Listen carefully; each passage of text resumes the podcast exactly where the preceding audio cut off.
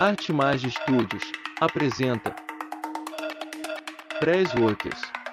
Entonces, hoy estamos con una entrevista especial con un amigo, colega que se ha dedicado a esto de, escribir libros y contar historias, y es Juan Pablo Font. Eh, Juan Pablo Font escribió Voces de la Ensenada, un libro que ha sido publicado recientemente por la editorial Torre del Vigía. Y bueno, aquí está con nosotros este, Juan Pablo entonces. Eh, bueno, bienvenido a nuestro espacio. Muchas es un gusto gracias, tenerte entre nosotros. Y bueno, este, contanos un poco cómo surgió esta idea de, de escribir este libro y ¿Cómo, cómo no? empezó toda esta, toda esta Esta vocación de... aventura, Exacto, exacto. Dale. que dicen que es un viaje de ida. Este, bueno, mira, eh, arranca eh, más o menos a fines del 2009. Eh, yo soy amigo de Guillermo Lócar, que, que, bueno, tiene varios libros editados y, y, bueno, tenía un programa en Canal 12. Yo ahora creo que el, programa está en BTV, pero no, lo sé. Bueno, y un día conversando sobre un montón de historias, él me contaba, yo le contaba y le empecé a decir que, bueno, que tenía que, que hacer alguna historia sobre, sobre Rocha y sobre estas costas. Eh, entonces le conté la historia de Leopoldina Rosa, este, y bueno, y quedó, quedó bastante atrapado con eso. Y, o sea, lo- logré como, como bueno, que, se pueda curioso con, con todo, con estas historias acá, que él realmente las desconocía. Sabía alguna, eh, por ejemplo, la historia de que se ha hablado mucho de la mujer gaviota, no sé si, si la, la. Bueno, este, me pidió si le podía investigar sobre esa historia. Obviamente la conocí, eh, fue la tía de, de- un amigo. Y bueno, y preferí no, no ahondar sobre esa historia porque ta, era una cuestión familiar y, ellos, esa familia no, no quería tampoco que, que se sepa, pues se había, se había como, la historia se había ido para otro lado que no tenía nada que ver con la realidad. Entonces eh, empecé como a, a buscar otras historias que puedan suplir esa que él, a él le interesaba para poder este, eh, hacer en, su programa de televisión. Bueno, ahí preguntando, fui preguntando. Yo este, vivo en Balizas, pero mm, no nací en Balizas. Este, nací en Montevideo, mis abuelos, mi abuela en realidad materna sí. Este, pero bueno, venía, pasaba mucho tiempo sí acá en Balizas. Y, mm, bueno, conocí a, la gente de la vuelta, muchos son amigos, y este, bueno, empecé a preguntar sobre historia. Y, bueno, como que noté un poco como un recelo de, abrir las puertas. Este, me costó mucho, y eso que tenía confianza, ¿viste? Pero cuando empezás a ahondar en, en, esas historias que, vienen de familiares y, y algunas no, son muy felices, como que no, no, no gustó mucho. Pero me recomendaron, yo no lo conocía, sí lo conocía de los espacios que él tenía en Radio Esteña, a, este, Jesús Perdón. Bueno, ahí me tomé un Ruta del Sol, estoy hablando, ya ahí te estoy hablando de principios del 2010. Me tomo un Ruta del Sol sin saber, o sea, sabía que iba a Castillo, pero no sabía dónde vivía este Jesús. Así que cuando, bueno, empecé a preguntar ahí en, en la plaza, me, me dijeron que, que, seguramente esté en Aguas Dulces. Así que bueno, tuve que volver a, o sea, fui para atrás este, y ahí llegué a Aguas Dulces, empecé a preguntar. En ese momento estaba Antel, así que una chica de Antel me llevó, amablemente me llegó hasta la casa. Y bueno, y ahí arranca la, la verdadera historia. Este, fue, fue, un encuentro muy lindo porque, primero porque él, tiene muchas cosas para contar. Y a mí yo venía con esas ganas de, de escuchar. Entonces, fueron unas seis horas más o menos que terminaron ya en la madrugada, este, donde, donde yo fui a preguntar por la Leopoldina Rosa, este, y claro, y destapé ahí un, un, baúl que salieron un montón.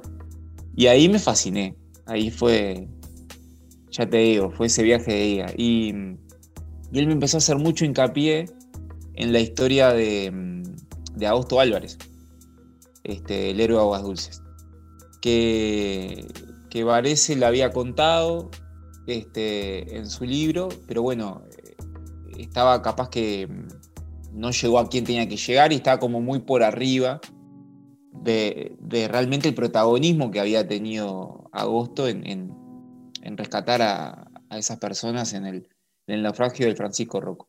Me hizo tanto hincapié que, que me empezó a fascinar la historia, empecé a buscar información, este, conseguí una canción que le hicieron en agosto, conseguí una entrevista, eh, creo que del año 89 o 88, 87, algo así, que le habían hecho en la radio, se había hecho Jesús Perdomo, este, sobre, bueno, él contaba sobre esa noche, y en realidad era toda una recopilación que se le, que se le estaba haciendo en, mismo en ese programa para poder hacer que Agosto tuviese una jubilación. Porque bueno, eh, él lo echaron de la policía, después fue gallero, después no pudo trabajar más porque se agarró tipo una, una artritis, algo así. Este, y bueno, estaba pasándola muy mal, no tenía sustento económico. Así que un vecino, este, bueno, empieza a, averiguar bien todo, la, historia mismo de Francisco Rocco, los años que él tenía trabajado en la policía, cómo él había, este, realmente se había arriesgado por, por salvar a, las personas. Bueno, estaba también que había, había este, recibido un premio de Radio Carve en ese momento, que era el Corazón de Oro. Bueno, se recopila todo eso y se logra hacer una ley este, con el nombre de Agosto Álvarez, donde dice que Agosto iba a recibir una pensión. Este, y bueno, conseguí toda esa información, escribí, creo que eso fue lo, bueno que a, Guillermo le, cautivó la historia contada, más allá de que yo le lleve la información, sino que hice como un pequeño guion que, le gustó tanto que lo, lo llegó a grabar. Y hoy está, eh, está la historia de Agosto Álvarez eh, contada por voces anónimas.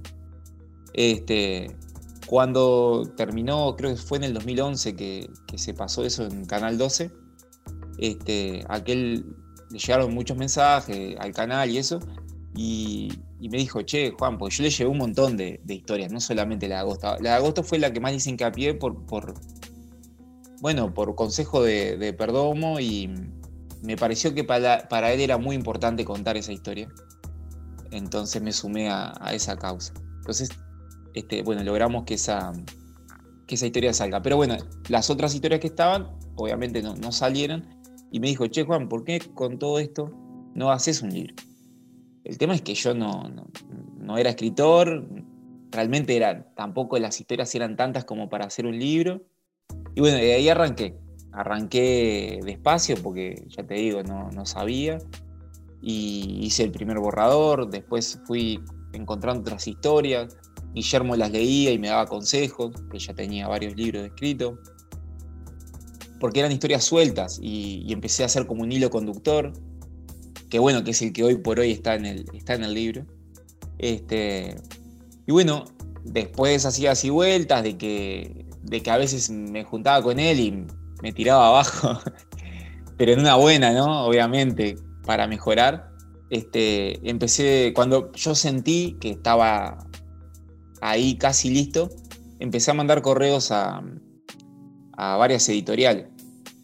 Este, porque realmente yo no sabía cómo hacer un libro ni, ni nada de eso.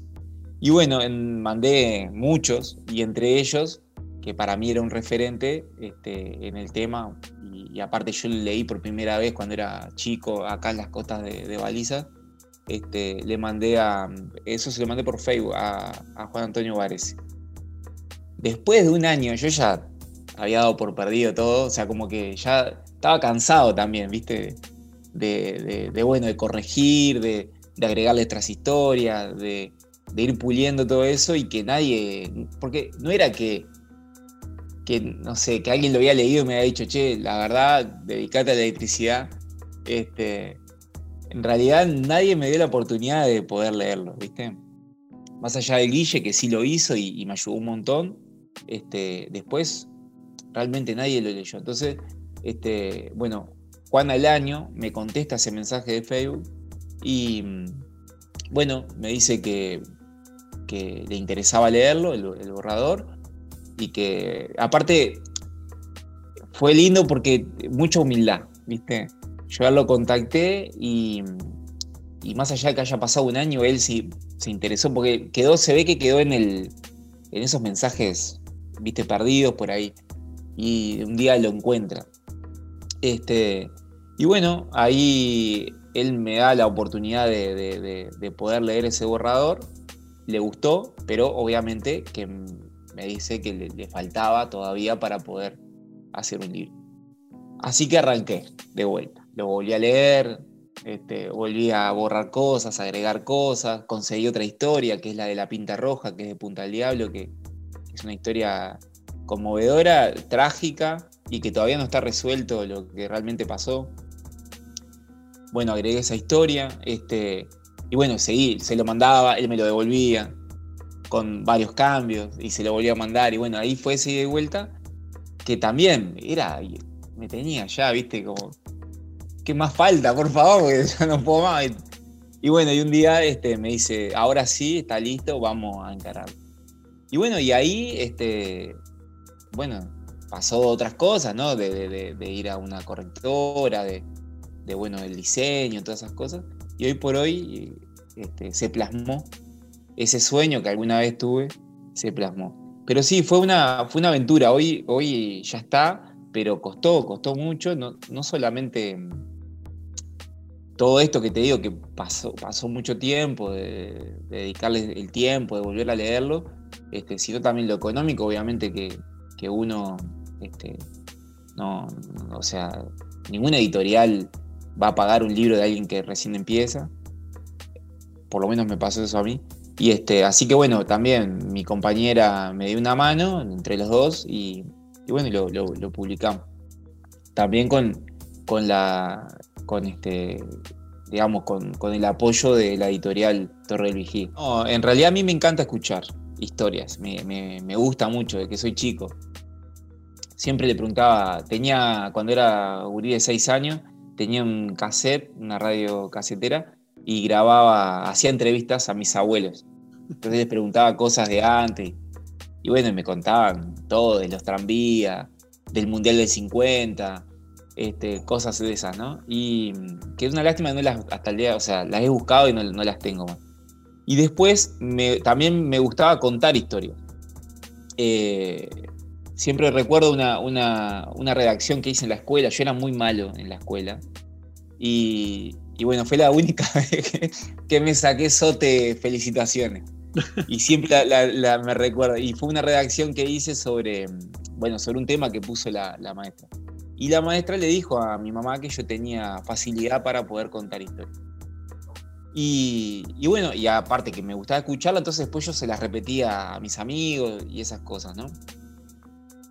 Pero bueno, me gustaba siempre escuchar las historias. Entonces cuando conocí a Jesús Perdomo, yo sinceramente, iba sin ninguna expectativa. Iba más que nada para hacerle un favor a, Guille, a Guillermo, y este. Para poder. Y aparte porque yo había sacado cartel de las historias de Rocha y eso y lo otro, que después me di cuenta que sabía poco. Este, entonces, bueno. Cuando llego y me encuentro con Jesús Perdomo fue. Ahí fue como. Fue espectacular, porque el tipo era una historia tras otra. Aprendí muchísimo, muchísimo. No, tenía ni idea de muchas cosas que han pasado en, esta zona. Este, y nada, estaba ahí el tipo, es más, todos los días salía en la radio. Pero bueno, a veces uno, yo qué sé, no le dedica el tiempo. Y, bueno, ese día me llevó una gran sorpresa. Y ahí, en realidad, no, no iba con la idea de, de después escribir un libro. Ya te digo, era con la idea de que de que buscar información para que, Voces Anónimas pueda hacer un capítulo sobre estas costas. Este, y bueno, y después por, por motivación de, ellos mismos, de Guillermo y su productora, es que yo termino haciendo un libro. Pero fue, te diría, por casualidad. Igual, como también te decía, que cuando era chico hice esa redacción y me saqué ese, ese sote, que es un orgullo, por eso lo vuelvo a repetir, pues fue el único. este, siempre tuve esa inquietud igual, porque aparte que, la maestra le diga eso a, mi vieja y eso como que me motivó también. y sabía que en algún momento, bien adentro mío, sabía que en algún momento algo iba a pasar. Yo escribí canciones también cuando también tenía algo de 20 y algo de años para una banda que ya no, existe más, que se llama, bueno, toqué en esa banda, ¿no? Se, llama, se llamaba Cirilo, con ese. Este, o sea que siempre quise, siempre escribí, siempre quise escribir. Pero bueno, este, me, duró, o sea, me, llevó 10 años poder escribir este libro. O sea, me costó, me costó mucho. Y llega un momento que te pasa también de que esa un poco de frustración también por, por querer que alguien lo lea y nadie, el borrador, ¿no? como que te va frustrando y, le vas poniendo cada vez menos ganas. Este, y te termina como también un poco aburriendo tu propio libro porque lo leíste 800 veces para mejorarlo y todo eso.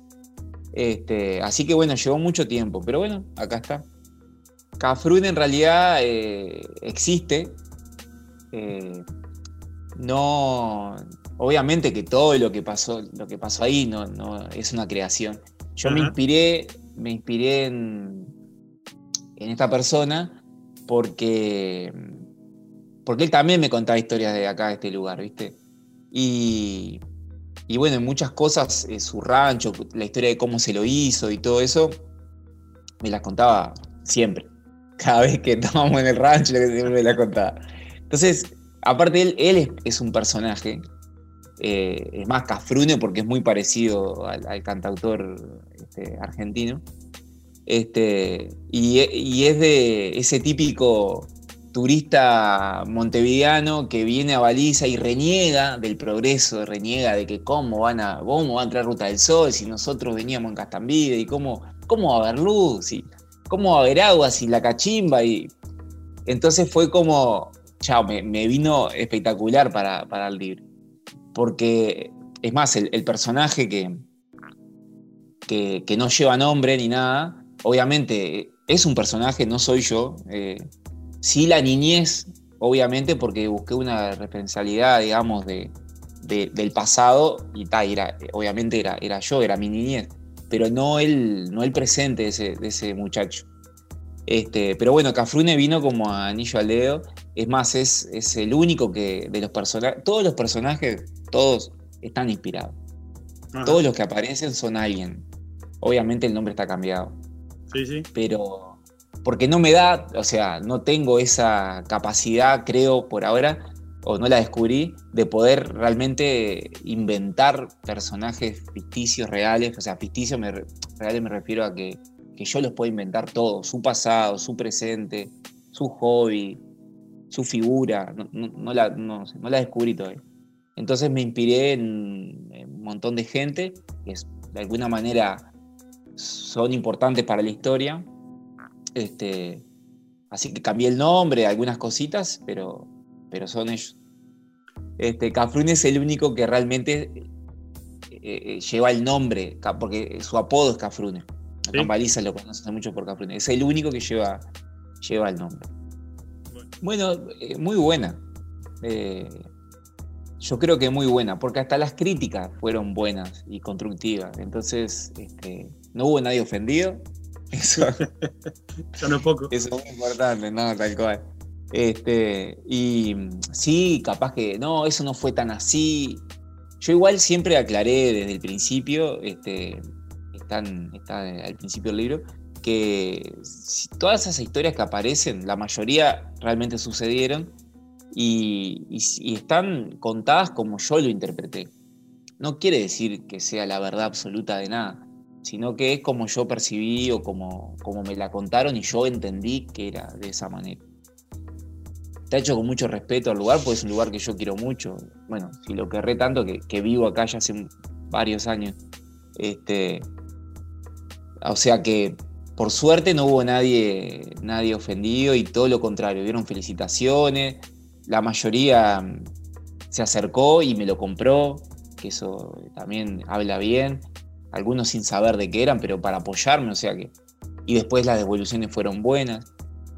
Este, así que quedé contento, porque mirá que eh, era un miedo para mí eso. Era un miedo.